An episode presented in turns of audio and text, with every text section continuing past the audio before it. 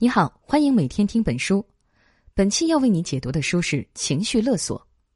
有几句话，不知道你会不会觉得很熟悉？比如，父母对子女说：“我这辈子的希望都在你身上，你怎么忍心让我失望呢？”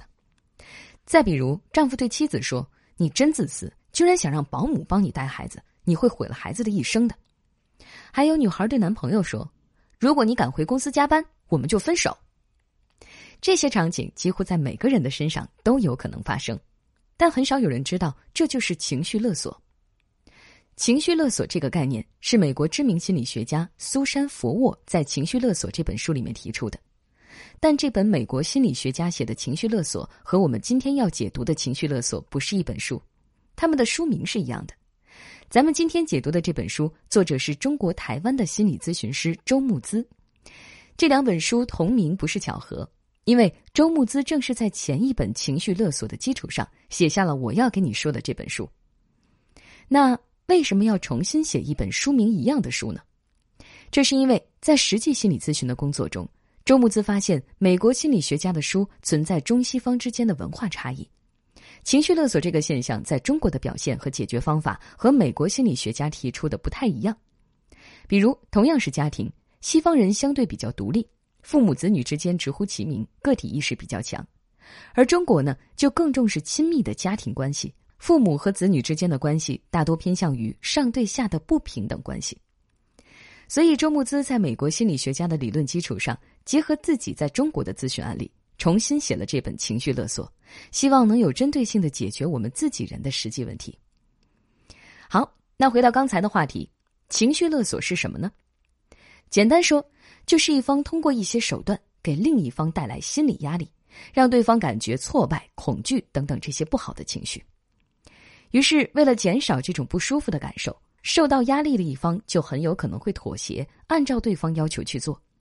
时间一长，就形成了恶性循环。那些长期受到情绪勒索的人会失去为自己做主的能力，甚至引发严重的心理疾病。你可能会说，只有那些自私自利的人才会情绪勒索别人吧？我身边的人都很善良，也很爱我，不会出现这种情况的。这还真不一定。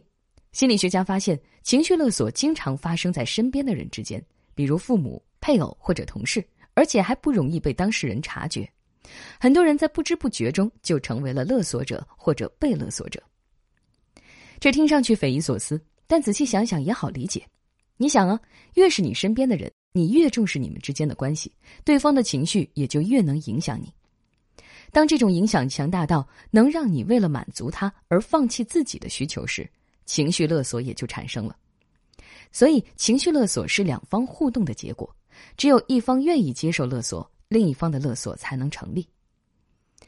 咱们今天这本书就是要告诉你怎么识别情绪勒索，什么样的人最容易被情绪勒索，还有怎么摆脱情绪勒索。我会给你分析。发起勒索的人究竟使用了什么方法，让被勒索的人心生不安，以至于勉强自己配合对方？如果你身边有正在遭遇情绪勒索的朋友，听完今天这期音频，你可能就能帮到他了。相信他一定会很感激你。我先从怎么识别情绪勒索开始给你说起。在生活中，一方提出需求，另一方满足他是很常见的，并不是所有的提要求的行为都是情绪勒索。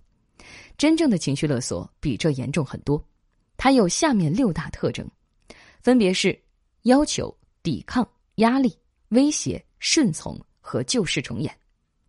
我这么说你不容有一个印象，那我来给你说一个真实的案例，你就能把这六个特征串起来了。有个女孩去参加面试，部门主管对她赞不绝口，表示很期待女孩加入自己的工作团队。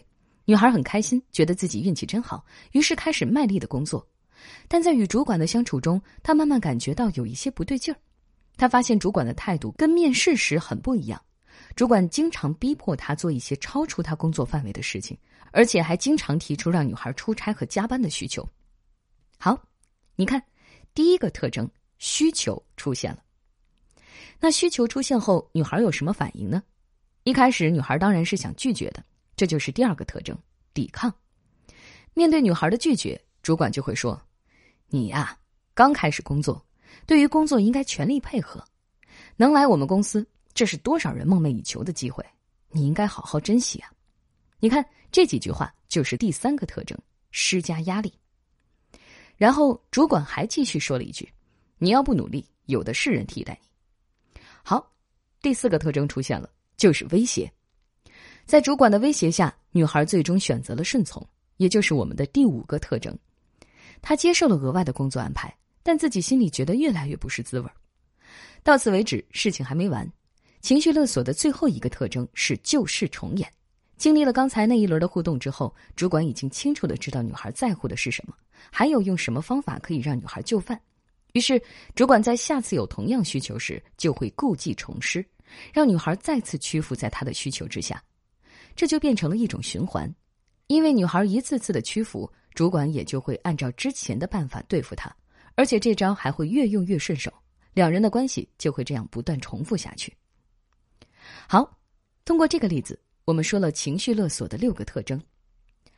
其实，被情绪勒索的人也不是想不清楚道理，他们很可能也知道对方的要求是不合理的，或者是自己根本就做不到的。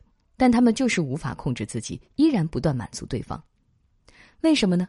原因就在于情绪勒索是一个循环，一旦被这个循环绑架了，就很难跳出这个怪圈了。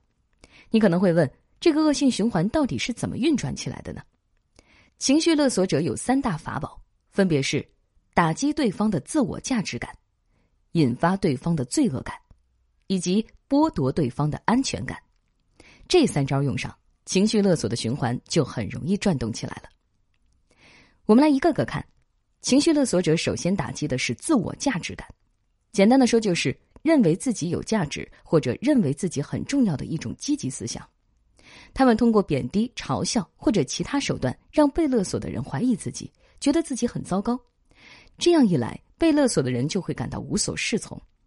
当被勒索的人陷入这种怀疑自己价值的焦虑时，实施勒索的人就会放出诱饵，告诉他们说：“你只要按照我说的去做，我就会肯定你。”这种肯定可能是表扬，也可能是用更温和的情绪对待被勒索的人。这时候，正处于焦虑中的被勒索者就好像找到了救命稻草，赶紧委屈自己，按照勒索者的要求去做，这样他们才能获得内心的平静。好，这是第一点，打击自我价值感。我们再说。引发罪恶感，情绪勒索者一般都和被勒索者有点关系，比如他们可能是同事、家人、伴侣、朋友。正因为存在这种关系，被勒索者就会非常难以摆脱对方施加过来的罪恶感。比如在贬低对方之后，情绪勒索者可能还会加上一句：“我这是为你好”，或者“我把你养这么大，你居然不听我的话”，或者“我这么赏识你，你太让我失望了”，还有。你不按照我想要的做，难道你不爱我了吗？在情绪勒索者看来，被勒索者本来就应该满足他们的需求。如果被勒索者不愿意这么做，就说明是他们不好。被勒索的人面对这些“我都是为了你好”的攻击，很容易产生罪恶感。只要他们开始感到焦虑，或者开始有“难道真的是我不识好歹”这样的想法之后，他们就很容易被情绪勒索了。好，如果之前两条都制服不了你。发动情绪勒索的人还有第三道杀手锏，那就是剥夺安全感。最常见的剥夺安全感的发言有：“你不答应我们就分手；你要是跟他结婚，我就跟你断绝亲子关系；你要是不听我的，我就死给你看；不按我说的办，小心我让你身败名裂。”反正就像我们前面提到的，实施情绪勒索的人知道被勒索的人最在乎的事情是什么，于是他们就会使用威胁的手段来让对方觉得不安。失去了安全感，被勒索的人就只能乖乖听话。现在你知道了吧？如果只是一般的小矛盾，是算不上情绪勒索的。情绪勒索要满足六个特征，分别是要求、抵抗、压力、威胁、顺从和旧事重演。让情绪勒索能够循环起来的，分别是打压对方的自我价值感、增强对方的罪恶感以及摧毁对方的安全感。一旦受勒索的人中招，这段关系就会陷入恶性循环，被勒索的人将非常难以脱身。好，接下来，什么样的人最容易受到情绪的勒索呢？具体来说有三类，分别是总想当好人、总是过度在乎别人的感受，还有过度希望得到别人认可的人。这三种人有一个共同的特点，那就是他们觉得自己不重要。他们最常担心的问题是：我提要求会不会给别人添麻烦，或者别人会不会觉得我事情很多？当一个人觉得自己没有价值时，才会觉得对别人的要求都是麻烦，哪怕是很合理的要求。自我价值感低的人，通常都表现的小心翼翼，生怕哪里不对惹恼了对方。他们时常以他人的感受为主，把他人的需求放在第一位，久而久之，就习惯性的忽略了自我。在生活中，我们通常称这类人为“烂好人”。这个“烂”呢，是泛滥的“烂”。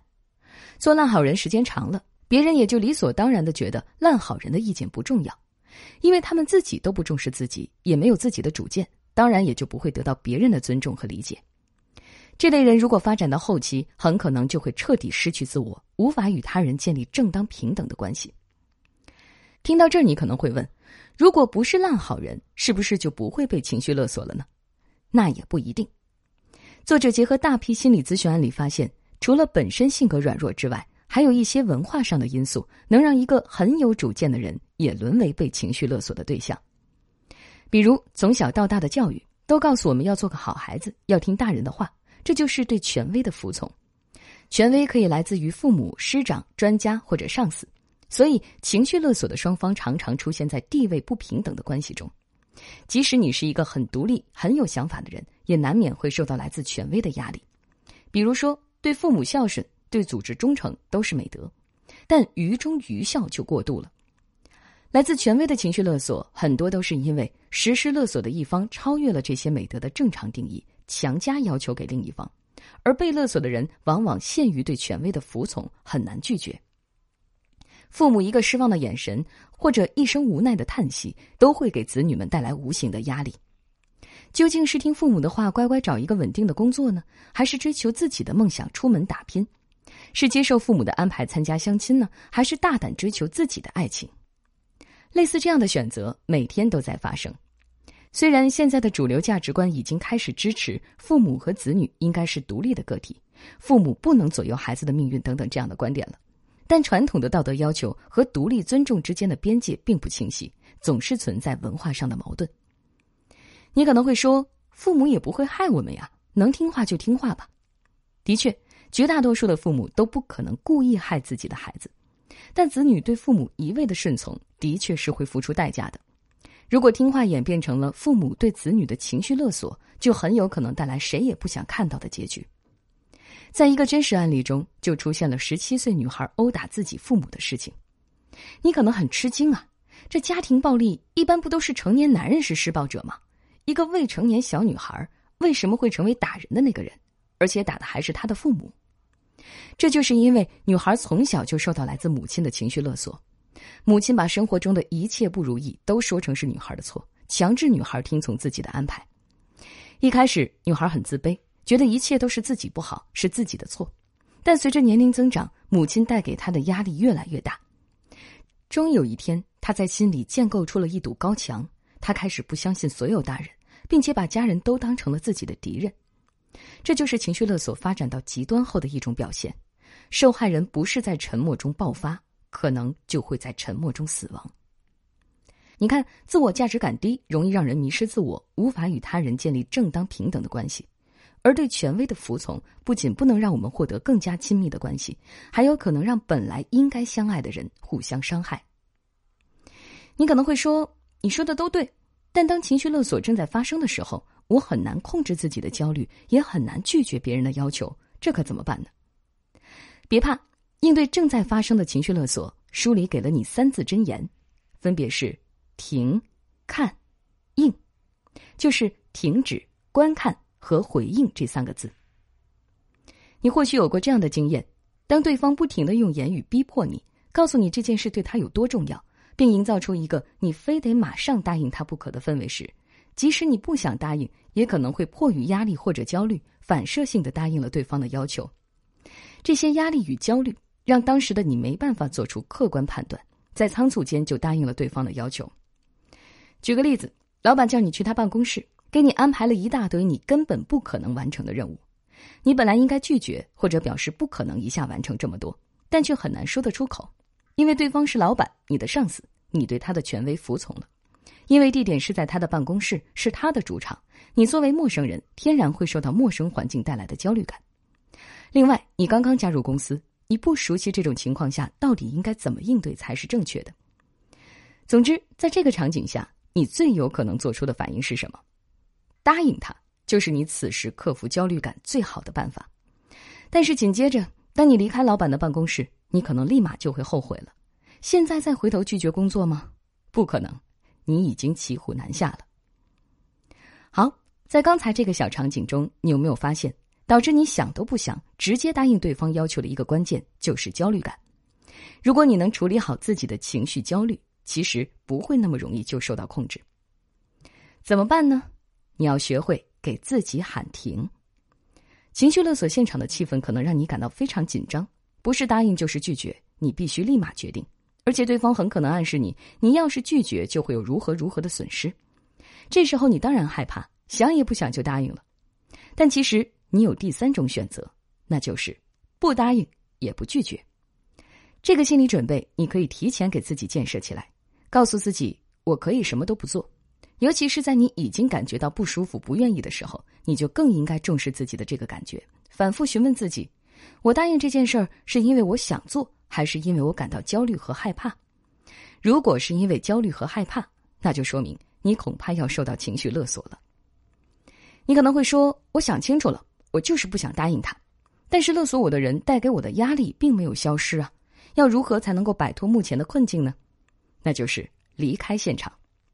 如果是电话，你可以跟对方说：“啊，你的想法我知道了，我需要一点时间思考一下，晚些时候再给你回复，可以吗？”如果对方仍然想要继续说服你，你可以重复上面这句话，然后说自己还有事儿，将电话挂掉。如果情绪勒索发生在面对面的交流，场面可能更加难以控制。特别是你以前明明很听话，但现在居然表示出了不愿意服从的趋势时，对方可能会进一步向你施压。这个时候，你的心里的主心骨可不能动摇。你的态度可以温和，但语气一定要坚定。告诉对方：“我很理解你的想法，但也请你重视我的感受。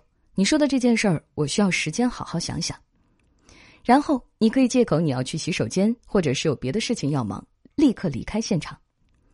如果你认为自己是一个容易受气氛影响，或者是太好说话的那种人，那我建议你提前把前面的这些话写在纸上，反复练习。当真的遇到情绪勒索者时，你就可以下意识的说出这些话，从而改掉自己想要马上答应别人的习惯。表达完上面这些话之后，你一定要立刻离开现场，不给对方更多说服你的机会。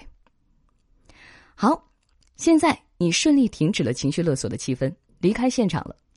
接下来要做的事情就是看，看是三原则中最关键的一环。它的第一个重点是看自己，也就是说，你要看清楚自己的情绪，了解刚才发生了什么事儿。刚刚离开现场时，你的脑子可能还是一团乱，不如先做几个深呼吸，然后告诉自己说：“我已经离开让自己不舒服的地方了。”反复几次，你的情绪就能够得到安抚。然后你要问自己：刚刚都发生了什么？为什么我会那么不舒服？这个部分最重要的是，你要清楚自己不舒服的感觉是从哪儿来的，并且把自己真实的想法和需求对自己说出来。比如，老板根本不知道你现在的工作情况，总是提出很多不合理的要求让你完成。你希望他能先知道你的工作情况和性质。总之。当你把自己的想法说出来的时候，你就能知道自己的需求是什么了。你可能会担心，我只提自己的需求会不会很自私？心理咨询师会告诉你，你满足自己的需求的时候，并没有伤害到其他人，这不是自私。反过来说，情绪勒索者为了达到自己的目的，要伤害你的需求，他们才是真正的自私。所以，不要有心理压力，多给自己说几遍这句话。我的人生是为了满足自己的需求，实现自己的希望的。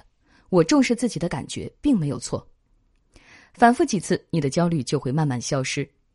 你还可以多问问自己：我最想要的生活是什么样的？按别人说的做，我真的可以实现这些愿望吗？当然，你可能会遇到道理我都懂，但就是做不到的情况。这很可能是因为，当我们面对焦虑的时候，总是输给了自己的罪恶感。你总是忍不住去想。我这么做，妈妈会不会生气？同事会不会觉得我很难相处？或者我这么做，他会不会不爱我了？这些想法很容易引发罪恶感，但你一定要告诉自己，实际情况根本就没有你想的那么糟糕。看的第二个重点是看别人，看清楚对方究竟是用什么方式让你产生了焦虑感的。情绪勒索者很喜欢给被勒索者贴标签，比如你一点都不孝顺父母，或者你就是这种不负责任的人。总之，你会觉得痛苦，通常是因为别人给你贴了标签，而你自己又不愿意接受，于是你就特别想让对方改变对你的看法。但是你不觉得很奇怪吗？为什么你要在乎别人给你的定义呢？真正能够定义你的，难道不是你自己吗？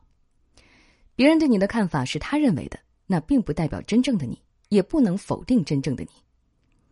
如果你已经看自己也看别人了，那接下来你还是要回到事情中去，去解决问题。这就是第三个环节——应。现在你已经知道你不愿意按照别人的要求去做，那你应该怎么回应对方呢？坚定拒绝当然可以，但在一开始你可能很难做到。而且更聪明的做法是只说 yes。我给你补充一个书里之外的应对法，叫 yes and。这个方法出自一本叫《即兴表演》的书。即兴表演是一种没有剧本也不排练的表演形式，演员随意发挥，让剧情一直进行下去的诀窍就是永远都不能说 no。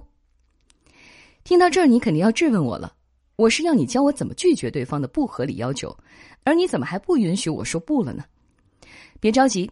不说不，并不是说让你接受情绪勒索者的所有要求，它是一种能帮助你在情绪上保护自己，又不至于让自己陷入被动的方法。不说 no，对方就不会有被否定、被侵犯的感觉，你们之间的关系就不会太紧张。那你怎么保护自己呢？关键在 yes 后面的这个 and 上。还是刚才的例子，老板给你安排一大堆不合理、干不完的工作，你就可以回答说 yes，好的，老板。你的需求我知道了，为了完成这个要求，我还需要什么什么？这个时候就是你提要求的时候了。你可以说给你更多时间，给你更多人手，允许你放下现在的一些工作。反正你没有拒绝他，但也提出了自己的需求，也可以表达自己的感受。这样你在这段关系中就占有了主动地位，老板甚至还会觉得你做事有方法。当然了，真实的沟通可能不会那么顺利。表达自己的感受也不是一次两次就能解决问题的，所以你不要因为只尝试了几次，发现没有效果就吓退了。坚持沟通，坚持自己的需求，才能让你们的关系走向好的循环。这样反复锻炼一段时间之后，你会发现，当面对别人的需要时，你可能还是会选择答应对方，但这个时候的答应不是因为你害怕，也不是因为你焦虑，而是因为这是你自己主动的选择。这两者之间区别很大，它代表着你已经摆脱了情绪控制，掌握了属于自己的控制权。我们回顾一下，当情绪勒索的情况正在发生的时候，你有三字真言可以应对，分别是停、看、应。停止情绪勒索者的对话，尽快逃离现场，观看自己的情绪和别人对待你的方式，最后给出坚定的回应，告诉对方你真实的想法。走好这三步。你就能尽快摆脱情绪勒索的循环了。讲到这里，《情绪勒索》这本书就为你解读的差不多了。我再为你总结一下：当一个人在伴侣、亲子、职场等场合中感到非常不舒服，难以和对方相处，这很有可能是因为他遭遇了情绪勒索。情绪勒索有六大特征，分别是要求、抵抗、压力、威胁、顺从和旧事重演。施加勒索的人通过打压对方的自我价值感。增强对方的罪恶感，以及摧毁对方的安全感，来把情绪勒索的循环牢牢树立起来。自我价值感低或者受到服从权威影响的人，很容易被情绪勒索。一旦被勒索，就容易迷失自我，或者让彼此之间互相伤害。最后，我们讲了摆脱情绪勒索的三字真言，分别是停、看、应。听完这期音频，相信你一定能帮助到身边的朋友摆脱情绪勒索的困扰。好，以上就是本期音频的全部内容。为你准备的文稿和脑图就在音频下方的文稿里。恭喜你，又听完了一本书。